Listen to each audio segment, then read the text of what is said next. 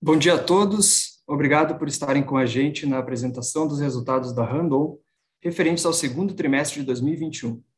Esta será a nossa primeira conferência de resultados em formato de vídeo. E esse modelo foi pensado para estarmos mais próximos de você e mais conectados também às novas tendências. A apresentação será conduzida pelo nosso CEO, Daniel Randon, nosso CFO e DRI, Paulo Priolato, e nosso diretor de Finanças e de Relações com Investidores, Esteban Angeletti.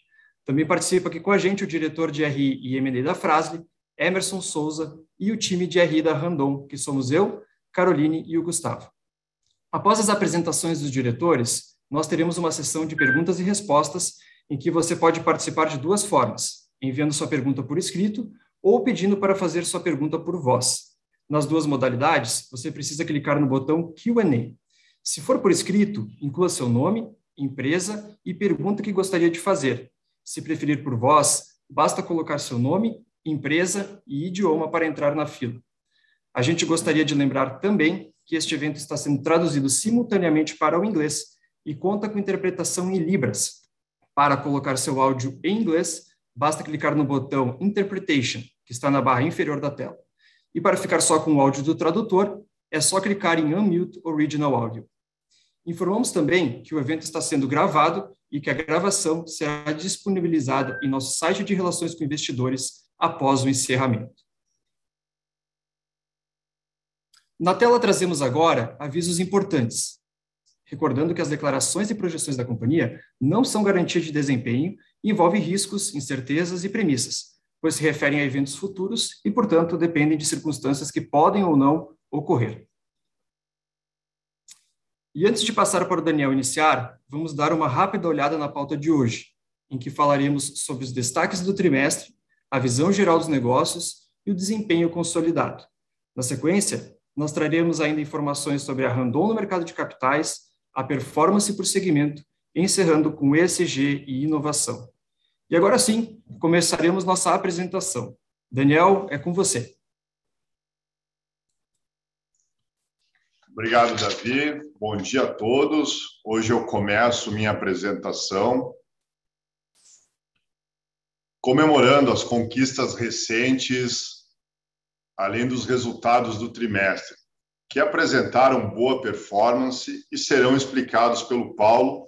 Gostaria de compartilhar com vocês o importante reconhecimento que a Randon recebeu do mercado de capitais.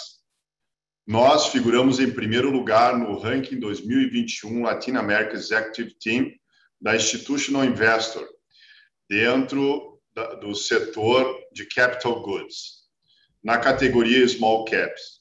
A Randon liderou oito, eh, sete das oito categorias em que apareceu e ficou entre as três melhores em todas as categorias, inclusive na classificação geral. Nós ficamos muito felizes e nos sentimos muito honrados com este prêmio. Aparecer pelo terceiro ano consecutivo liderando esse ranking nos motiva muito a seguir evoluindo. Agradeço a confiança do nosso trabalho e também a dedicação do time de RI, que busca constantemente a melhoria nos nossos processos e na divulgação das informações, atendendo aos nossos investidores no dia a dia. Estendo também o agradecimento a todos os mais de 13 mil protagonistas das empresas Randon que estão junto com a nossa uh, jornada diária.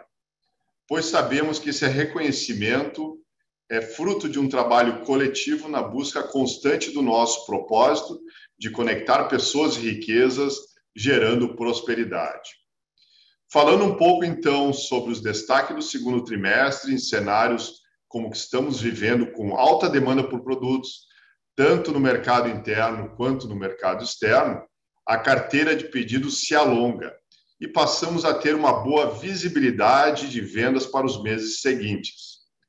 Embora essa previsibilidade ajude a fazer a gestão dos negócios, todos os dias surgem novos desafios relacionados à capacidade produtiva, pressão inflacionária e escassez de insumos, sem esquecer também da Covid-19, que ainda exigem cuidados da parte de todos, mesmo com o avanço da vacinação.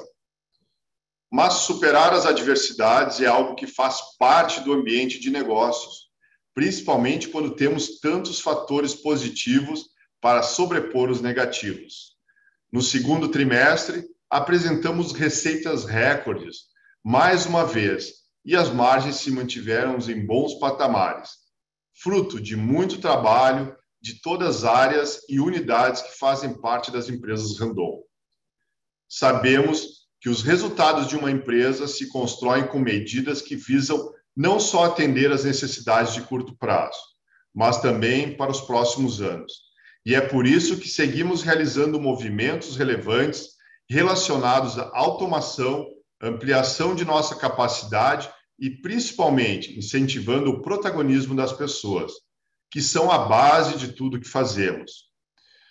Como resultado desse esforço, estamos colhendo os frutos importantes para a perpetuação dos negócios, dos negócios das nossas empresas, dos quais posso destacar a maior diversificação do modelo de negócios, o acesso a novas fontes de receitas e novas geografias, a captura de sinergias entre nossas unidades de negócios e a adoção das melhores práticas de governança corporativa. Nesse trimestre, tivemos um pouco de cada um desses fatores, dentre tantos outros. Alguns que gostaria de mencionar a vocês são a ampliação da nossa capacidade de fundição e usinagem com a aquisição da unidade produtiva isolada do Grupo Menegote, o acesso ao mercado de fintechs com a constituição da R4 Digital em parceria com a For All, a divulgação da nossa ambição ESG corporativa e a adesão ao Pacto Global da ONU. E na frente de inovação, o novo posicionamento, posicionamento do CTR e do IHR, que vou explicar mais adiante. Outro destaque sobre o qual irei dar mais detalhes ao longo da apresentação é referente à revisão do nosso guidance para 2021, sendo a primeira vez nos últimos cinco anos que ajustamos para cima as nossas projeções. Fato que nos traz satisfação não só como empresa, mas por sabermos o impacto positivo que o crescimento dos nossos negócios geram onde quer as empresas Randon estejam presentes. Passo agora a palavra ao Paulo para detalhar um pouco mais os números do trimestre. Por favor, Paulo. Bom dia a todos e obrigado, Daniel. Uh, agradeço, então, por estarem acompanhando essa apresentação dos nossos resultados em nossa primeira videoconferência desses resultados trimestrais. Falando um pouco sobre o nosso modelo de negócios, e abrindo as receitas por divisão, nós observamos no primeiro gráfico a predominância das receitas vindas da divisão autopeças. Um dos fatores importantes para esse desempenho está relacionado aos mercados de atuação da companhia, como o crescimento da produção de caminhões no país, cuja demanda está nos melhores patamares desde 2014. Também podemos destacar a recuperação das exportações, que são muito importantes, principalmente para a controlada frase, e que se beneficiam do câmbio favorável na conversão para o real. Outro fator relevante são os movimentos de M&A da divisão de autopeças, dos quais podemos citar a Nakata pela, pela, pela Frasle e a CNCS e a Fundituba pela Castertech, que se somaram às receitas dessa divisão e que também tem contribuído para ampliar a nossa diversificação, agregando diferentes tipos de produto ao portfólio e ampliando nossa atuação em setores como o da reposição.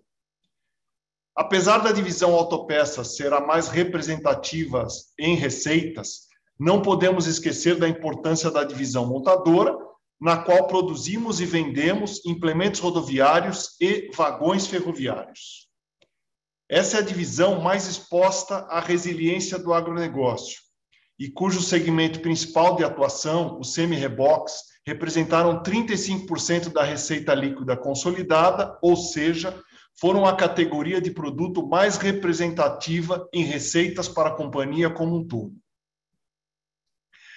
E a venda de cada semi-reboque fortalece a demanda de produtos das nossas empresas de autopeças já que neles são utilizados os eixos e suspensões fabricados pela Suspensis, os freios da Master, os pinos e aparelhos de levantamento da Yoast, dentre outros.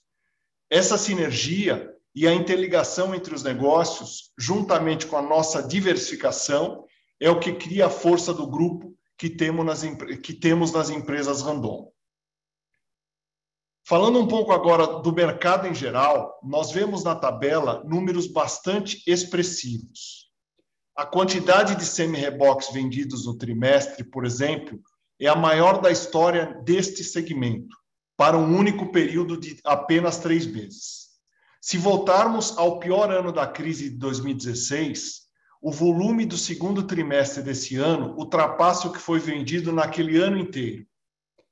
O mercado de caminhões também apresentou crescimento significativo nos comparativos com o segundo trimestre do ano passado e até mesmo com o primeiro trimestre deste ano. E as montadoras sinalizam que esse ritmo forte deve continuar ao longo do segundo semestre. O principal fator que tem contribuído para a forte demanda desses produtos é o momento ímpar do agronegócio brasileiro. Mas temos que ressaltar também a melhora das projeções do PIB, indicando que os, demais, os, os, os mais diversos setores da economia têm reagido positivamente ao avanço da vacinação no país. E se o PIB cresce e mais riquezas são geradas, temos maior necessidade pelo transporte. Mas se na ponta da demanda observamos sinais favoráveis, por outro lado, temos que destacar a forte inflação, principalmente dos insumos produtivos, e que deve permanecer para os próximos meses, além da elevação das taxas de, juros, aumentando os custos de financiamento. Agora vamos falar um pouco mais sobre o desempenho da companhia no trimestre. Começamos pela receita líquida consolidada, que atingiu 2,1 bilhões de reais. Gostaria de destacar que este é o nosso quarto trimestre seguido de recorde de receitas e a primeira vez em nossa história que superamos os 2 bilhões de reais em um único trimestre.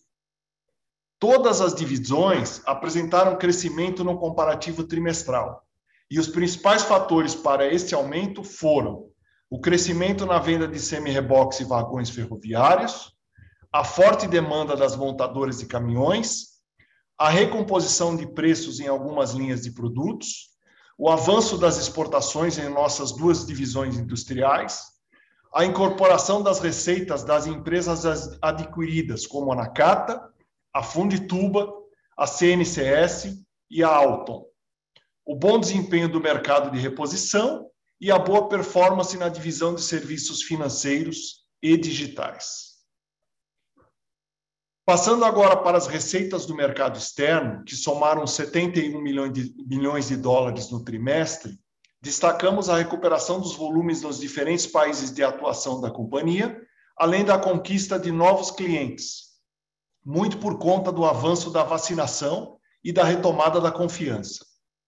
As regiões em que as exportações apresentaram maior relevância foram Mercosul e Chile, principalmente na venda de semi-reboques, e o mercado norte-americano, principal destino dos produtos da Frasley.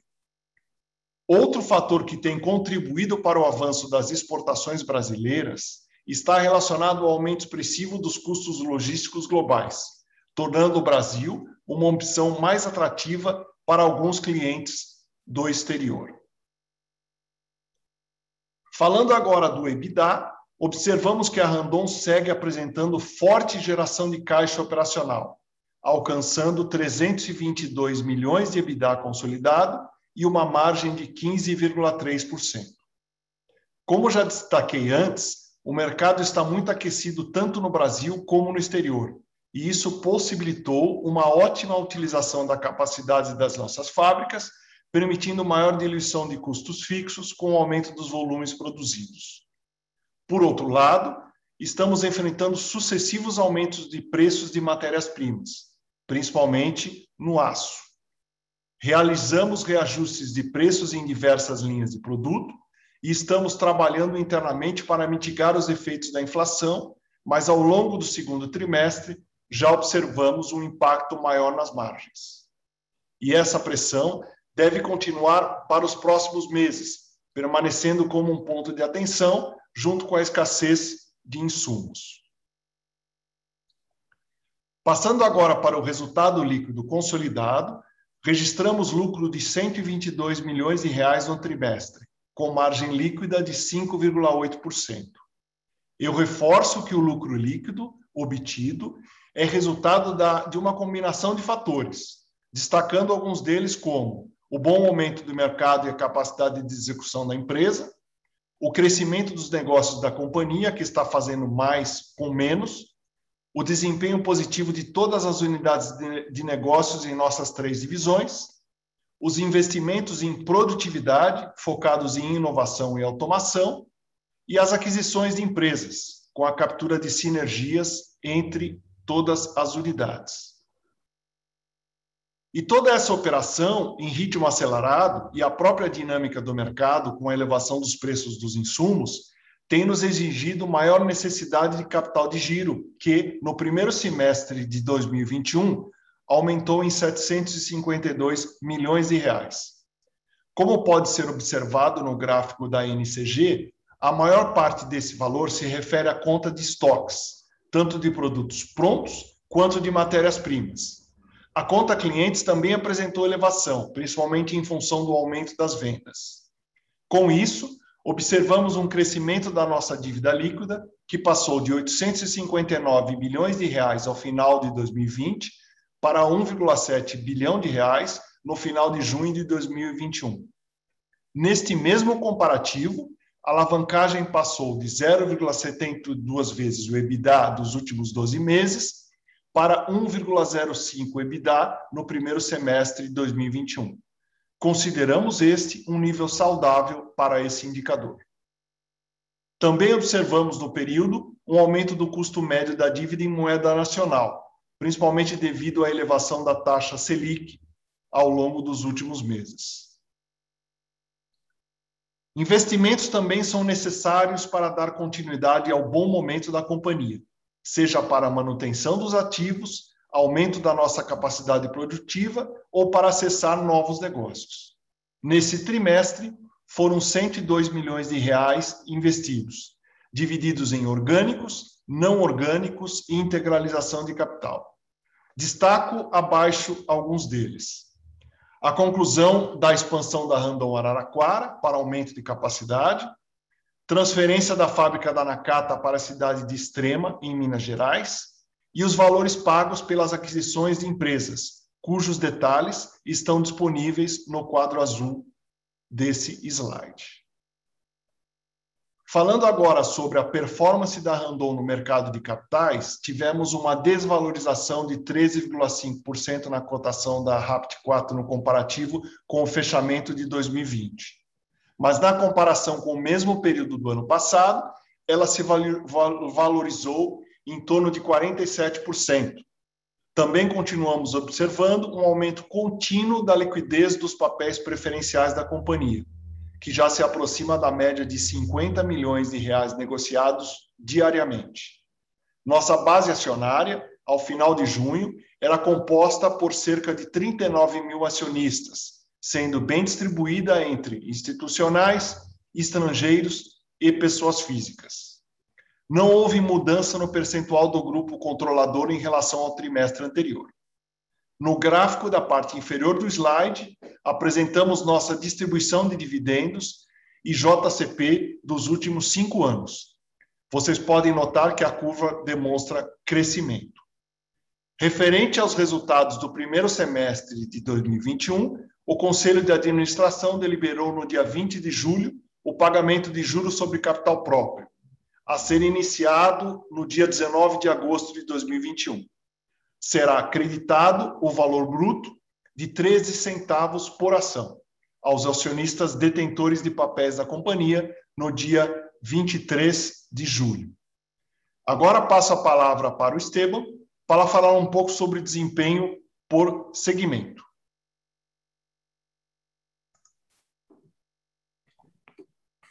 Obrigado, Paulo. Bom dia a todos que estão acompanhando a nossa videoconferência de resultados.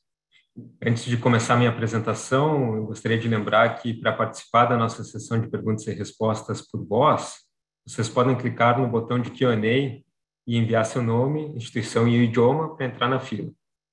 Se preferirem enviar sua pergunta por escrito, podem escrever com seus dados, também clicando no botão Q&A. Agora sim, começando minha apresentação pela divisão montadora, eu destaco a alta demanda do mercado de semi-reboques, com recorde histórico de produção e, e emplacamentos, o aumento das vendas para o mercado de reposição, que nesse trimestre atingiu 100 milhões de reais, a recuperação das exportações, principalmente com destinos aos países de Mercosul e Chile, e que foram muito beneficiados pela valorização das commodities. As exportações para o continente africano, que ganharam inclusive um reforço com o novo parceiro no Quênia, e a venda de vagões que somente nesse trimestre foi superior a todo o ano de 2020 para a Randon.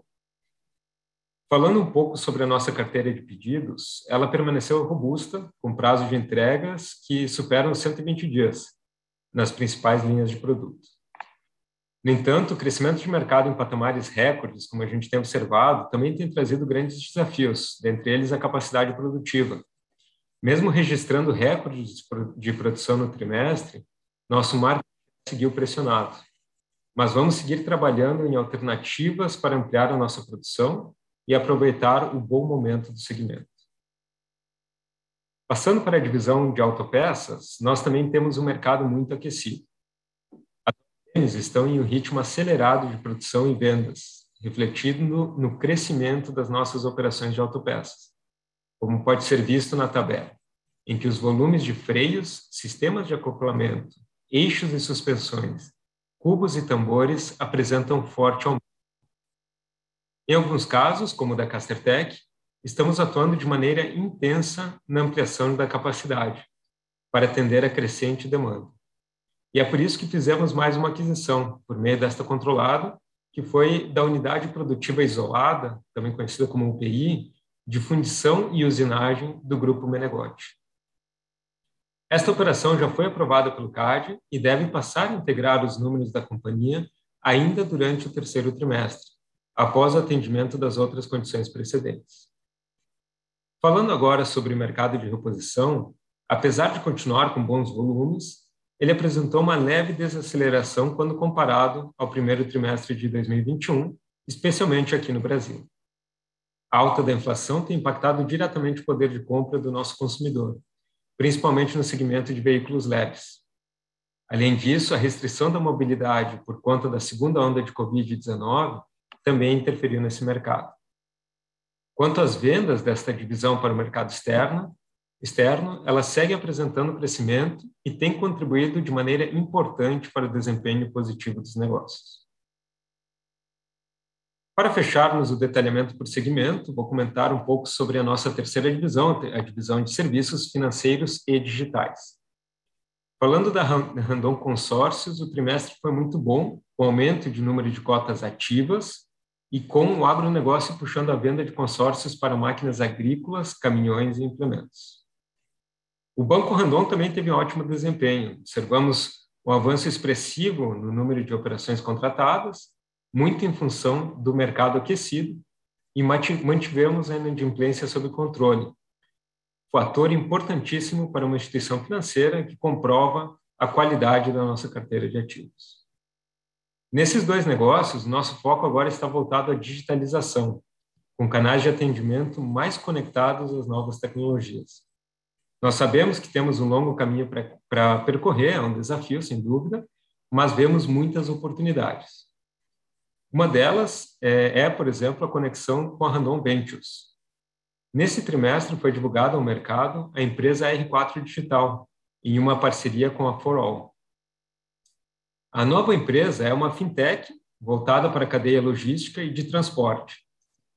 Entre os diversos serviços oferecidos pela R4 Digital, estão emissão de boletos e cobranças, a conta digital, a consulta de saldos e extratos, transferências, entre outros.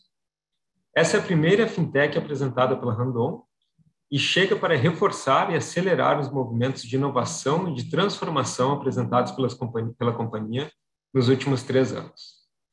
Hoje, Venture já conta com cinco startups investidas e 12 co-investidas e acumula 17 milhões de reais em investimentos. Com isso, finalizo aqui minha apresentação e devolvo a palavra para você, Daniel.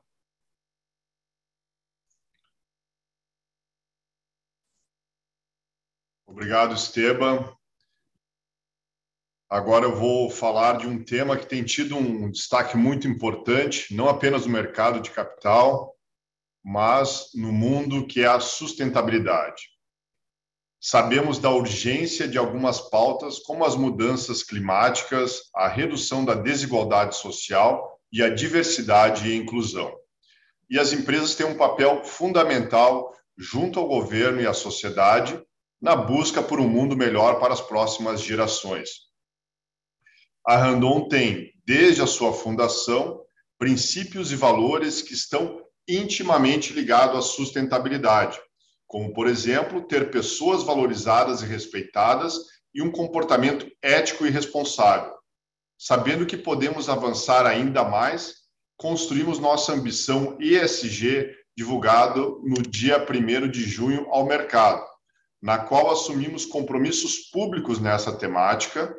Para nós, gerar impacto positivo tem que estar presente na estratégia das companhias que querem prosperar, pois só assim será possível garantir a sustentabilidade dos negócios e o retorno para os acionistas de maneira certa, justa e adequada. E a ampliação de reforço dos aspectos de governança é fundamental nesse processo. Em nosso informe de governança corporativa, proposto pela CVM, vocês irão observar que evoluímos muito nos últimos três anos. Implementamos novas políticas e adotamos práticas recomendadas, porque acreditamos que isso gera valor, ainda mais em uma empresa como a nossa, que tem crescido tanto. Se você quer saber um pouco mais sobre os temas que acabei de comentar, eu te convido a acessar o QR Code que está na sua tela e a entrar em nosso site de RI para conferir o nosso relatório de sustentabilidade 2020, divulgado junto ao evento Ambição ESG. Ele é um book completo para você conhecer nosso negócio, como atuamos e no que acreditamos. Junto com o ESG está a inovação, que é uma de nossas prioridades Investimos muito nisso. Recentemente, divulgamos o novo posicionamento do Centro Tecnológico Randon, que almeja se tornar um grande centro de desenvolvimento para tecnologias disruptivas, focado em eletromobilidade e em segurança, que é fundamental no ramo dos transportes. Para isso, precisamos ter um time focado e dedicado fora da operação do dia a dia pensando e acompanhando essas mudanças, e é nesse contexto que entra o Instituto Ercílio Randon, o IHR. Como chamamos o Instituto, é uma entidade sem fins lucrativos e leva o nome de um dos nossos fundadores, em homenagem à sua capacidade de inovação e inventividade. O IHR conta com equipe própria de pesquisadores técnicos dedicados ao estudo de temas complexos e à execução dos projetos de pesquisa, também estão sendo estabelecidas importantes alianças estratégicas com outros institutos, universidades e com empresas do setor. O Instituto anunciou recentemente uma mudança de posicionamento, focando sua atuação em ciência e tecnologia e concentrando suas atividades no desenvolvimento de 35 projetos de novas tecnologias e soluções. E antes de passarmos para a sessão de perguntas e respostas, gostaria de falar sobre o fato relevante que divulgamos ontem, que é a revisão do nosso guidance para 2021. Na revisão semestral do nosso planejamento estratégico, realizada todos os anos, nós identificamos que as projeções apresentadas no fato relevante de 11 de fevereiro já não condiziam com a realidade da companhia e do mercado. Por isso, entendemos que deveríamos divulgar um novo guidance mais em linha com a nossa visão para os negócios até o final do ano. O crescimento das receitas está muito ligado à dinâmica de volumes e preços dos mercados de veículos comerciais, que está mais aquecido do que se esperava inicialmente. O mercado externo também apresenta expansão frente às nossas primeiras estimativas, mas de maneira mais moderada. Na linha de importações, observamos aumento expressivo, principalmente devido ao maior nível de atividade da companhia e ampliação dos negócios da controlada indireta na CATA. E no CAPEX, temos maior expectativa de investimentos para suportar o aumento de produção, ampliar nossa produtividade e defendermos nossa liderança de mercado. E antes de encerrar, gostaria de destacar outro fato importante dos últimos dias, que foi a elevação do rating da companhia. A S&P elevou de duplo A menos com a perspectiva negativa para duplo A mais com perspectiva estável.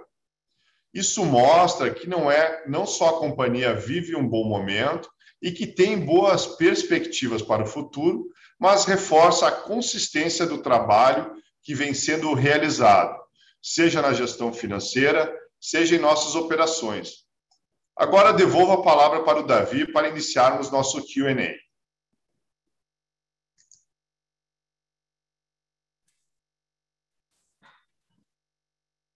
Obrigado, Daniel, Paulo e Esteban, pelas apresentações. Agora começaremos nossa sessão de perguntas e respostas. Nós já temos algumas pessoas aqui na fila aguardando. Mas antes de começar, recordo que vocês podem participar do Q&A seguindo as orientações que estão aí na tela. Ao ser anunciado o seu nome, uma solicitação para ativar o microfone aparecerá para você. E então, é só ativá-lo para fazer a sua pergunta. Então, nossa primeira pergunta de hoje será feita pelo Vitor Mitsuzaki, do Bradesco BBI. Obrigado, Vitor, pela participação e pode fazer a sua pergunta.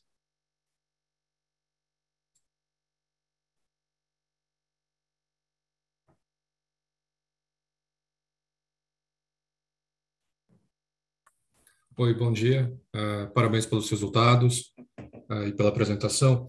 Eu tenho duas perguntas. Uh, a primeira é, com relação ao novo guidance, é, vocês acabaram também, além da, da, parte da receita, né, aumentando o guidance de CAPEX para 2021.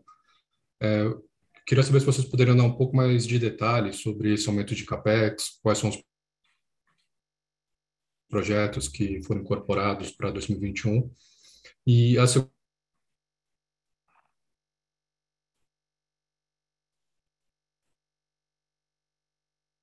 pergunta é, o Daniel Tomical é, em novos negócios, né, como a Random Ventures, a Conexo, a Alton.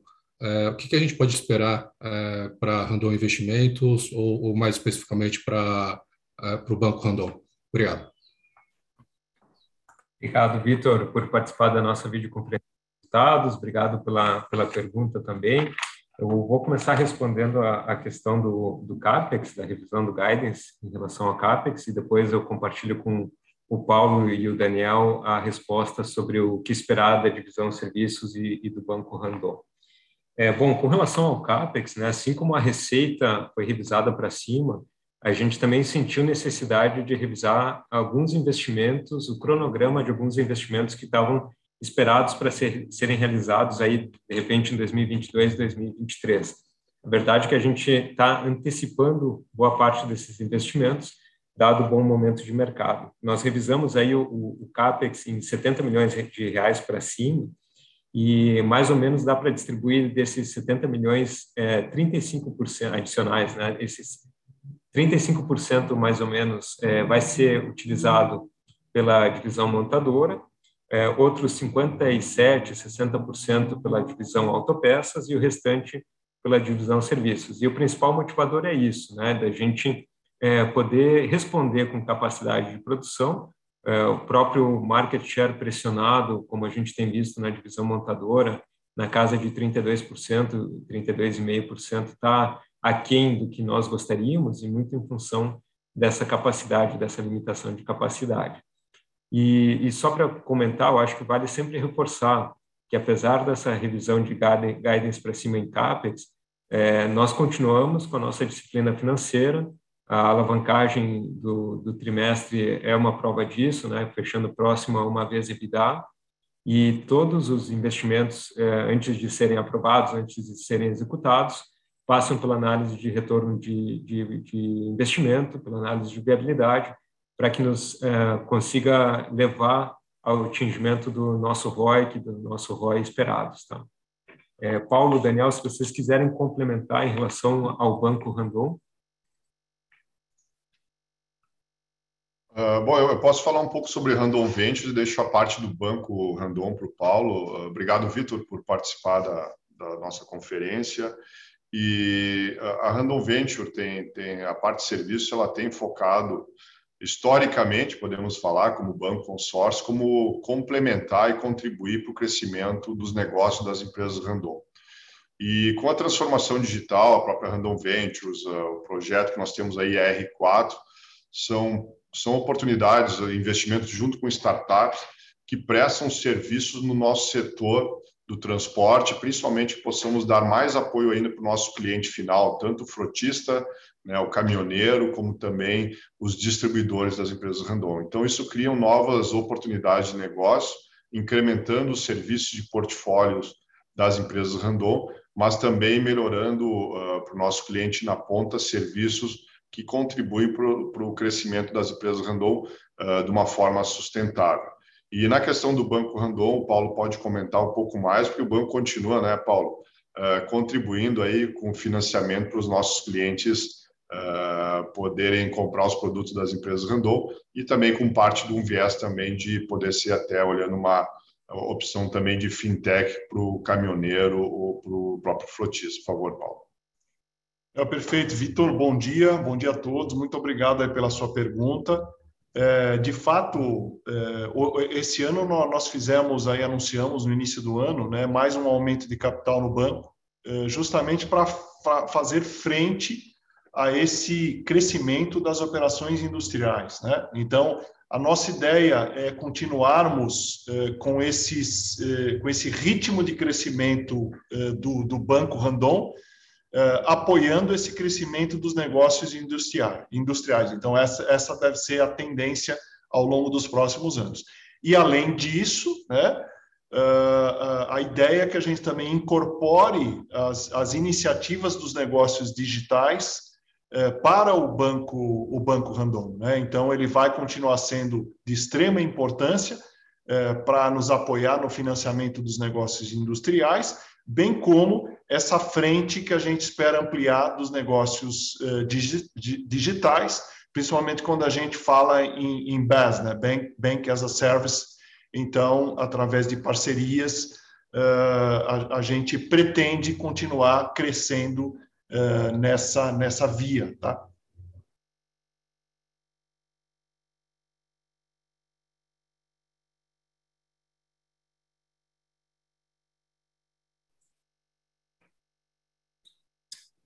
Bom, passando então para a nossa próxima pergunta, ela vem da Caterine Kiselar, do Banco do Brasil. Por gentileza, Caterine, pode fazer a sua pergunta.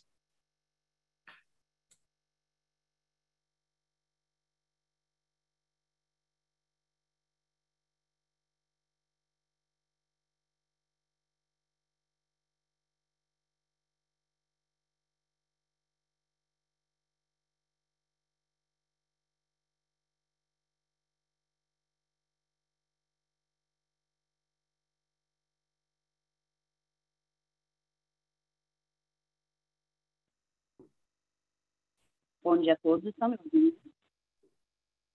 Bom dia, Caterine. Agora sim, a gente está te escutando. Agora sim, estou me adaptando aqui às novas formas, me desculpa. Só um minutinho, por favor. Bom, é, aqui do meu lado, é, gostaria de dizer bom dia, parabenizar pelos resultados do Investor e agradecer a oportunidade da pergunta. Eu gostaria de saber a percepção da companhia em relação à normalidade do fornecimento de insumos tanto a percepção da companhia quanto por parte dos clientes também, qual a expectativa de normalidade para as operações.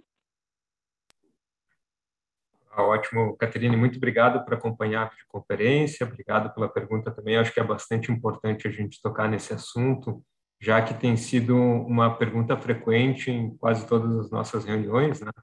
É, primeiro, eu acho que é importante pontuar que a Randon não tem sido afetada diretamente pela falta de componentes.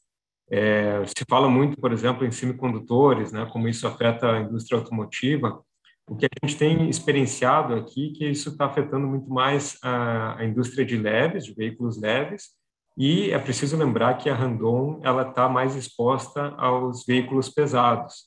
Então a gente não tem é, enfrentado uma queda de demanda, uma paralisação, como tem se visto em outras indústrias em função da falta de, de semicondutores.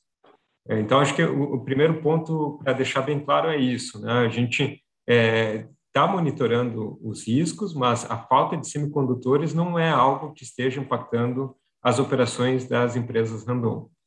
Com relação ao mercado como um todo, obviamente a cadeia está bem pressionada sim.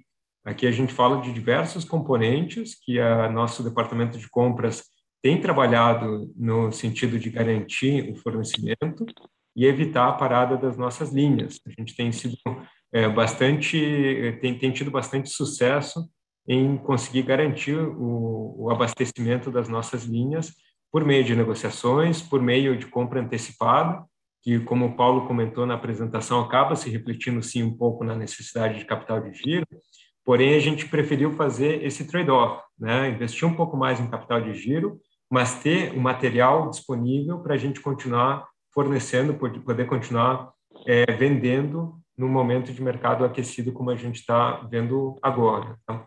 É, os nossos clientes comentam sim de alguma falta de insumos no mercado de reposição, por exemplo, pneus é, talvez tenha sido o mais recente deles, né?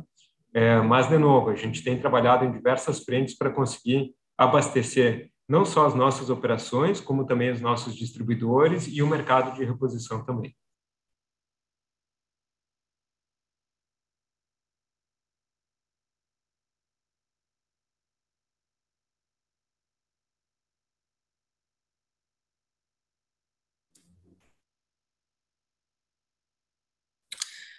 Bom, nossa próxima pergunta vem do Marcelo Mota, do Banco JP Morgan.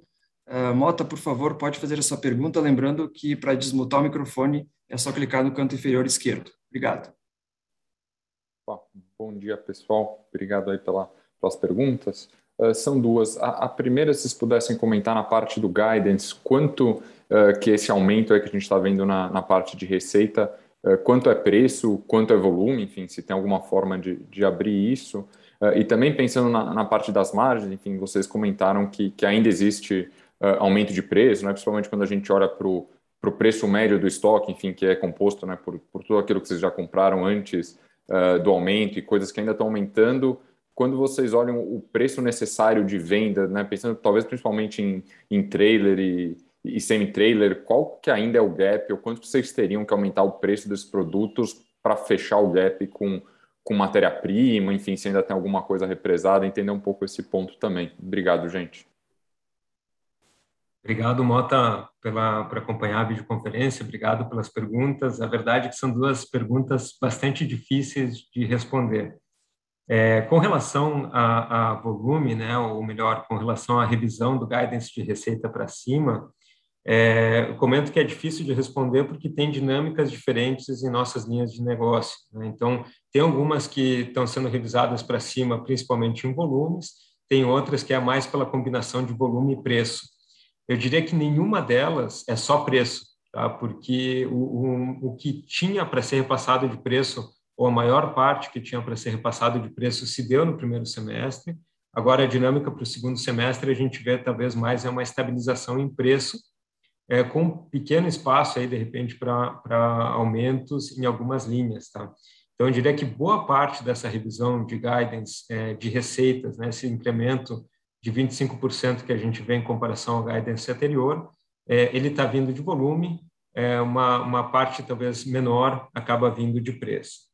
Com relação à pressão de inflação e, e qual que seria o aumento necessário para a gente repor essa inflação que está sentindo aqui na ponta, eu, essa sim, é, eu comento que é difícil de responder, porque é, quem nos acompanha, quem há um pouco mais de tempo, quem conhece a Randon, sabe que talvez um dos, dos, da, dos efeitos positivos da crise de 2016 foi que a gente aprendeu a lidar com todos os problemas primeiro da porta para dentro. O que, que eu quero dizer com isso? Né? Que toda a inflação que a gente está recebendo e está sendo, de forma considerável, recebendo de fornecedores, a gente tenta offsetar via ganhos de produtividade, via ganhos de escala, via uh, troca de matéria-prima, né, e com a negociação com os próprios fornecedores. Né?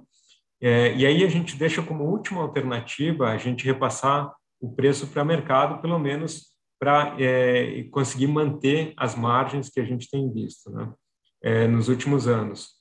É, então, o que eu posso comentar aqui que a gente deve perceber, sim, é, uma, uma maior pressão de margens agora no segundo semestre, visto que no primeiro semestre a gente tinha um descasamento positivo entre o, a matéria-prima que a gente havia é, antecipado a compra, com custos é, anteriores, antigos, versus o preço que a gente havia conseguido repassar.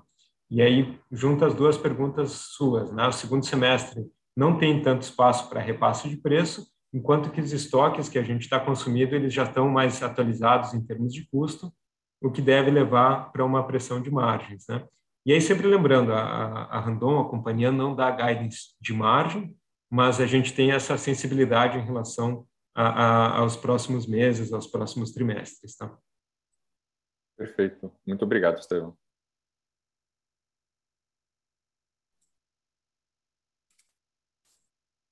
Pessoal, obrigado pelas perguntas. Recordando que quem quiser participar é só clicar no botão Q&A e seguir as orientações que estão aí na tela. A nossa próxima pergunta, então, é do Lucas Barbosa, do Banco Santander. Obrigado, Lucas, pela participação. E pode liberar o seu microfone e fazer a pergunta. Obrigado. Bom dia, Daniel, Paulo, Estevam e Davi. Parabéns pelos resultados e obrigado por pegarem minha pergunta. A minha pergunta é sobre o impacto da quebra de safra de milho para vocês. É, no fim, a quebra de safra de milho acabou afetando o sul do Brasil e o Mato Grosso. É, essa quebra de safra pode acabar afetando o preço do frete a partir do quarto TRI, principal, principalmente, e daí pode ser que o, frete no quarto TRI caia até mais do que o efeito sazonal, né, que a gente já costuma ver no quarto TRI.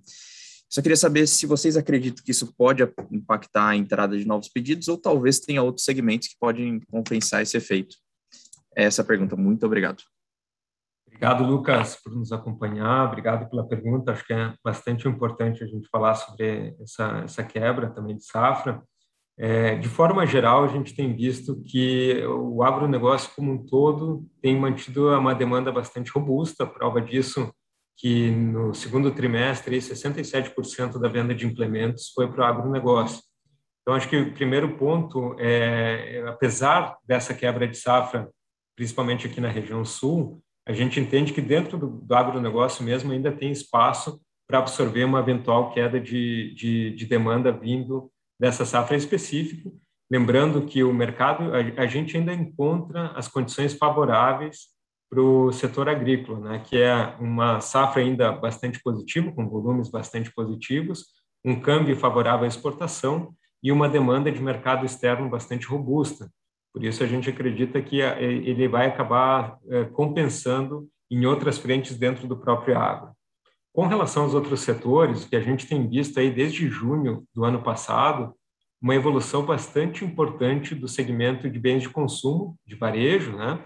que é, é representado principalmente pelo semi-reboque furgão, ou baú, como é conhecido também. É, e um, um dos fatos que comprovam esse crescimento desse segmento é, é que desde o ano de junho do ano passado, o semi-reboque furgão passou a ser o terceiro semi-reboque mais o tipo de semi-reboque mais vendido aqui na Randon, é, ficando atrás apenas dos dois carros-chefes, que é o graneleiro e o, e o basculante. É, e é uma, a gente acredita que é uma tendência que veio para ficar, visto a, a mudança de comportamento durante a pandemia. Tá? Além do, do, dessa parte de, de varejo, de, de, bens de consumo, a gente tem visto a volta de pedidos de, da, da parte de tanques, né, tudo que é ligado a transporte de combustível, é, e também a, a parte de construção civil. Está retomando tanto construção civil quanto infraestrutura, demandando principalmente mais basculantes, que desde o ano passado passou a ser o primeiro produto mais vendido aqui, tomando lugar, inclusive, do, do graneleiro. Tá? É, então, é, eu acho que, apesar desse, desse fato isolado, eu acredito que, tanto dentro do agro como os outros setores, acabam é, compensando esse, esse evento, Lucas. Perfeito, Esteban, ficou super claro. E também é um, uma questão unicamente pontual, né? Acho que estruturalmente exportação acho que tem um espaço muito bom para o Brasil. É, Esteban, uma segunda pergunta do meu lado, se me permitirem, é a questão de transição de Euro 5 para Euro 6. Vocês poderiam comentar um pouquinho de o que é a expectativa de vocês, se vocês imaginam que vai ser algo parecido com o que aconteceu lá atrás, né, sete anos atrás, oito anos atrás, entre Euro 4 para Euro 5, vocês acham que vai ter uma antecipação, ou nesse caso tem alguma diferença na, na mudança de tecnologia, enfim, qualquer cor que vocês puderem dar para a gente de impacto para vocês e de impacto para a indústria seria ótimo. Legal, Lucas. É, a, gente, a gente, pelo menos as informações que a gente tem em relação ao Euro 5 Euro 6, essa transição, é, que ela não agrega um custo adicional ao produto em comparação ao que foi lá atrás, até porque lá atrás a gente saltou de Euro 3 para Euro 5, era uma mudança de tecnologia bastante importante e agregava um custo bastante significativo ao caminhão. Por isso que a gente viu uma antecipação pre-buy, né, como se dizia, né, bastante importante em 2011, né? Agora, para esse ano, o, o, salto de tecnologia não é tão significativo, assim como a diferença de preço também não é tão significativa. Então, a gente acredita que pode sim ter um pré-buy, mas que ele não vai ser tão importante, tão, não, não vai fazer tanta diferença como foi lá atrás, em 2011. Perfeito, ficou super claro. Obrigado e bom dia.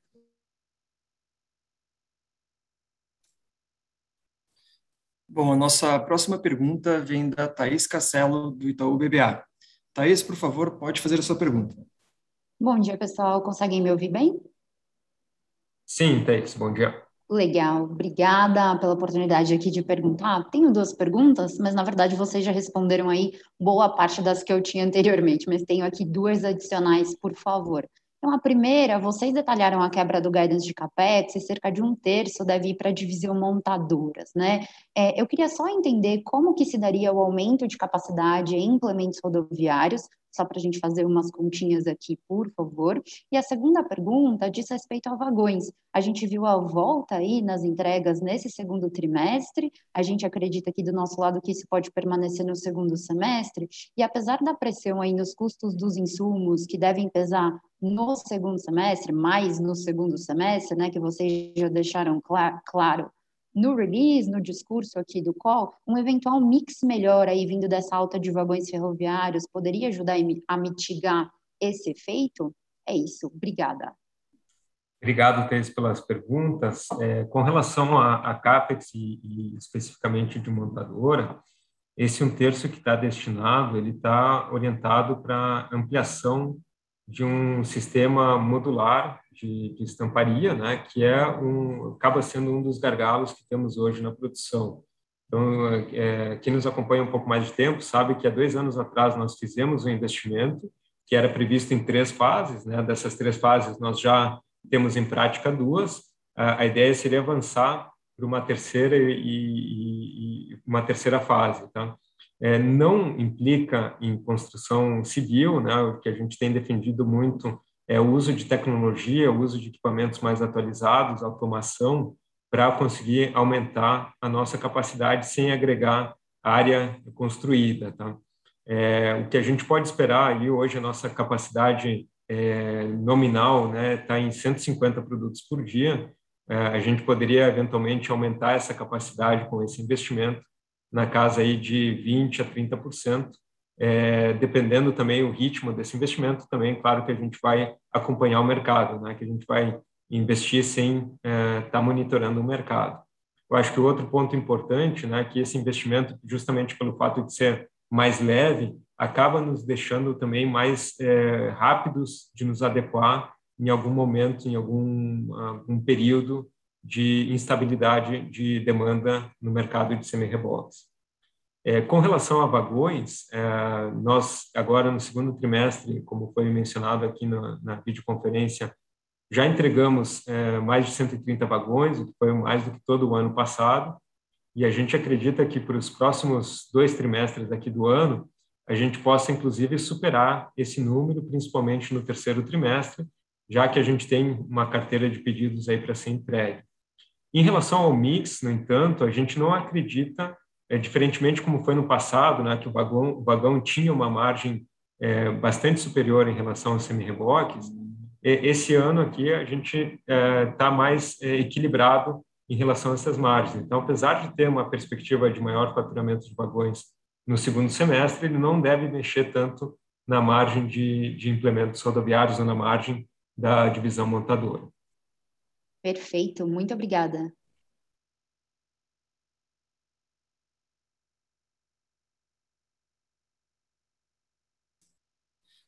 Bom, a nossa próxima pergunta ela vem do Igor Araújo, da Genial Investimentos. Igor, pode proceder com a sua pergunta. Fala pessoal, primeiramente parabéns aí pelos resultados. É, Davi, Estevam, muito bom falar com vocês sempre. É, eu queria perguntar em relação justamente a essa, a, a, ao que o Estevam falou, é, da parte de automação de vocês. É, eu lembro que vocês falaram que no primeiro semestre vocês iam provavelmente colocar é, em operação é, a parte de automação ali que vinha da Auton, né? E eu queria saber qual que é a perspectiva para o segundo semestre em relação a essa questão de automação. Acho que o Estevam até já tocou um pouco nesse ponto, mas eu queria é, saber, é, mesmo em questão de quanto é, de, de, de, capacidade a mais vocês conseguem colocar é, só por automação e não por expansão de, de, de chão de fábrica. Né? E a outra pergunta é, eu vi que o SG&A veio um, um pouquinho acima do que a gente tinha projetado aqui, e queria saber o, o porquê, qual foi o impacto desse, desse aumento, além do que cresceu é, a receita de vocês. É isso. Perfeito, Igor. Obrigado pelas, pelas perguntas. É, o primeiro ponto em relação à automação tem sido um foco nos últimos anos e ganhou bastante velocidade, bastante impulso com a aquisição dos 254 robôs da fábrica desativada da Ford o ano passado é, em função disso, né, já estava no nosso plano e a gente tirou da gaveta a criação da Randon Tech Solutions, a RTS Industry, e é, acabou coincidindo, aparecendo a oportunidade da aquisição da, da Auton também, que é uma empresa que tem uma, uma um know-how é, muito importante na, no, na automação de processos fabris. É, a aquisição da Auton ela vem no sentido de acelerar ainda mais a implementação, a utilização de robôs nas nossas linhas produtivas. Aqui a gente passa a, a dividir tanto a, a automação cativa dentro do próprio grupo, que aqui a gente, só olhando para as nossas operações, tem uma agenda aí pelos próximos três anos, né? A gente comenta aqui nos próximos três anos, que é fazer o que foi feito em 30 anos, né? São 30 anos em três. E, e a gente continua nessa, nessa cruzada de olhar para todas as nossas operações e achar o melhor uso para cada um desses robôs adquiridos. Em contrapartida, a Auton nos ajuda a fazer esse trabalho interno, como também ela agrega em faturamento de terceiros também. Ela faz esse serviço de automação para terceiros também. Então, a gente conseguiu combinar dois benefícios, né? o de acelerar o nosso programa de automação com o benefício de agregar receita também é, vinda de terceiros. Tá? É, é difícil precisar, assim, o, o, a sua pergunta, o seu complemento sobre é, o aumento de capacidade, né? Eu diria que a nossa cabeça está muito em aumentar a capacidade via automação, sem expandir o chão de fábrica, tá? É, e, e, a gente acredita que, como eu comentei na, na resposta para a Thais, esse aumento de 20% a 30% em, na divisão montadora, é, ele deve é, se replicar também nas outras divisões, nas outras empresas também. Tá? Talvez a única exceção é a Castertech, que fez isso através de aquisições, a CNCS, a Fundituba, agora a Menegote, que está em fase final de, de, atendimento às condições precedentes, é, mas as demais a gente ainda vê bastante espaço de automação. Com relação a SG&A, acho que um primeiro ponto que vale é, trazer aqui na resposta quando a gente compara ao segundo trimestre do, do ano passado, a gente precisa lembrar que teve alguns fatos não recorrentes que impactaram positivamente o SG&A do ano passado. Né? Antecipação de tutela, que somou aproximadamente 68, 70 milhões de reais. Então, no comparativo, vai, vai parecer um pouco estranho. É, esse ano aqui não teve nenhum fator não recorrente nesse trimestre aqui, de forma a contribuir é, significativamente no SG&A.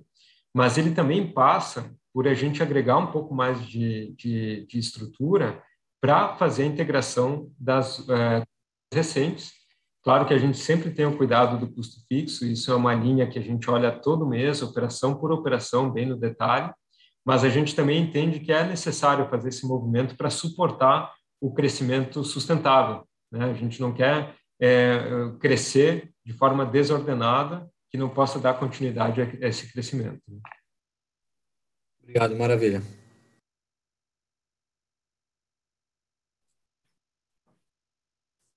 Nós passamos para a nossa próxima pergunta, lembrando que temos mais duas aqui na fila antes de encerrarmos. E a próxima pergunta também vem da Caterine Quisselar, do Banco do Brasil, que teve um problema técnico, então ela vai voltar para fazer a, a, a, pergunta que faltou antes. Pode, pode continuar aí, Caterine.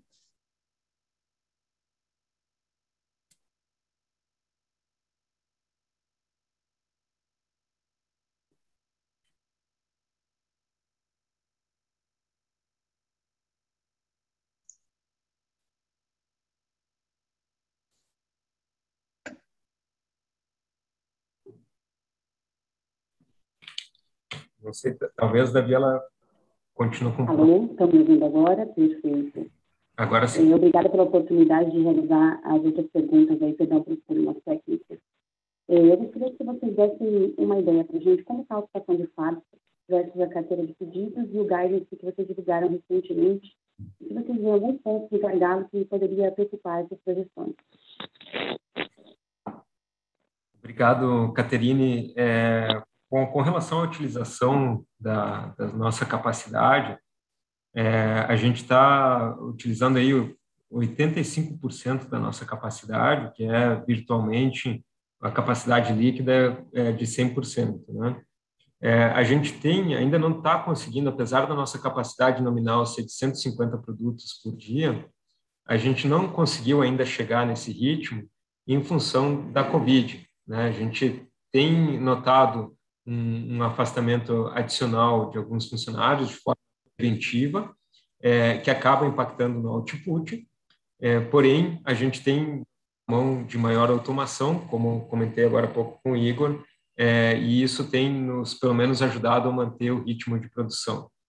É, em relação à entrada de novos pedidos, a gente continua numa média acima de 130 produtos por dia, que é basicamente um dia de produção que a gente vende para cada dia trabalhado, né? o que a gente é, considera num patamar bastante é, interessante. Né? Nossa carteira de produção acumula aí mais ou menos de 90 a 120 dias, dependendo da linha, é, e, e, basicamente na dinâmica de entrada que a gente tem observado hoje, a gente continua é, levando essa carteira aí até o fim do ano. Tá?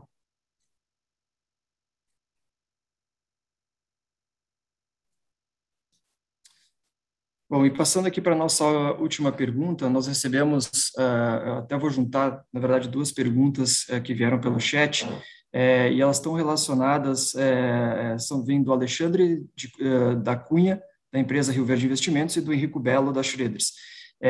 e, basicamente, as perguntas tratam dos assuntos de market share em implementos, né, que nós comentamos que, que houve uma perda de market share por conta de capacidade do tamanho do mercado, e se isso deve continuar dessa forma nos próximos meses. É, como está a venda de vagões para o segundo semestre e o próximo ano? E também a, o terceiro ponto, é, que é com, com, relação ao alongamento, deixa eu só, tenho só um segundinho, é, se a gente planeja efetuar operações para alongamento dos prazos da dívida. Então, concatenei três perguntas aqui para a gente poder encerrar a nossa, a nossa videoconferência. Perfeito, Davi. É, Alexandre, Henrique, obrigado pelas perguntas. É, eu vou endereçar a questão do market share e de vagões e depois eu passo para o Paulo comentar um pouquinho sobre o alongamento da dívida. Então, é, bom, com relação ao market share de implementos rodoviários, né, a gente tem comentado aqui no, no na nossa videoconferência, no próprio release, é, que ele está pressionado pela demanda que a gente tem visto superaquecida é inevitável que a gente acabe cedendo um pouco no market share, uma vez que a gente está trabalhando no topo da nossa capacidade e ainda assim não está conseguindo defender esse market share. É, eu acho que, é, diferentemente de outros períodos, né, esse market share não está sendo perdido em função de preço, é, e sim em função de capacidade. Uma vez restabelecida essa capacidade, é, eu acredito que a gente volta a olhar para o nosso objetivo, que é ter um market share na casa de 36% a 40%. Esse é o, é o que a gente persegue enquanto desafio da área comercial. Com relação a vagões, é, para o segundo semestre, a gente tem aqui na carteira é, aproximadamente outros 150 vagões para serem produzidos e entregues. E em relação ao ano que vem, a gente enxerga uma perspectiva de mercado como um todo melhor, é, na casa de 3 mil a 4 mil é, vagões a serem é, produzidos e vendidos, e a Randon busca manter o market share histórico, que é na casa de 20 a 30% é, do mercado como um todo. Ou seja, a perspectiva é que seja, inclusive, mais positiva do que está sendo aqui esse ano. Paulo, se você quiser comentar sobre o alongamento da dívida, por favor. Uh, claro, uh, obrigado pela pergunta, Alexandre, Alexandre e Henrico.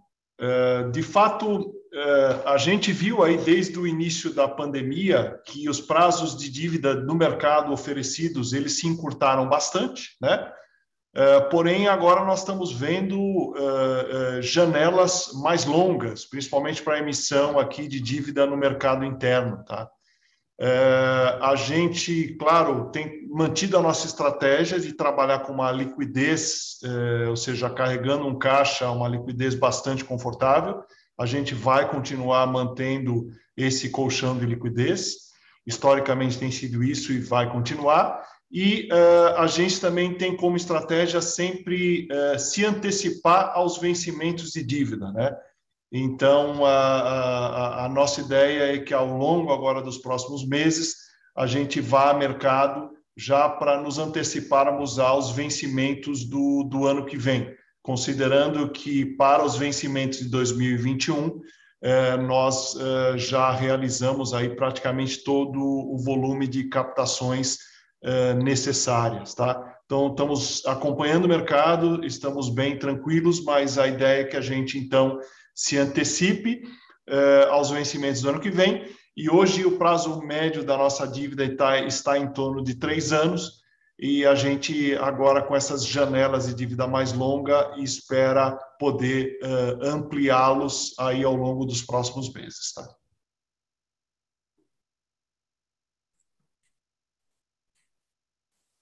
Bom, nós então encerramos agora a videoconferência de resultados da Randon. É, nós agradecemos a participação de todos, esperamos que tenham gostado desse novo formato. E lembrando que, para eventuais dúvidas, o nosso departamento de RI está à disposição pelo e-mail ri.randon.com.br e nos telefones de contato. Até a próxima videoconferência. Obrigado, pessoal. Obrigado, pessoal. Próximo. Obrigado, bom dia a todos.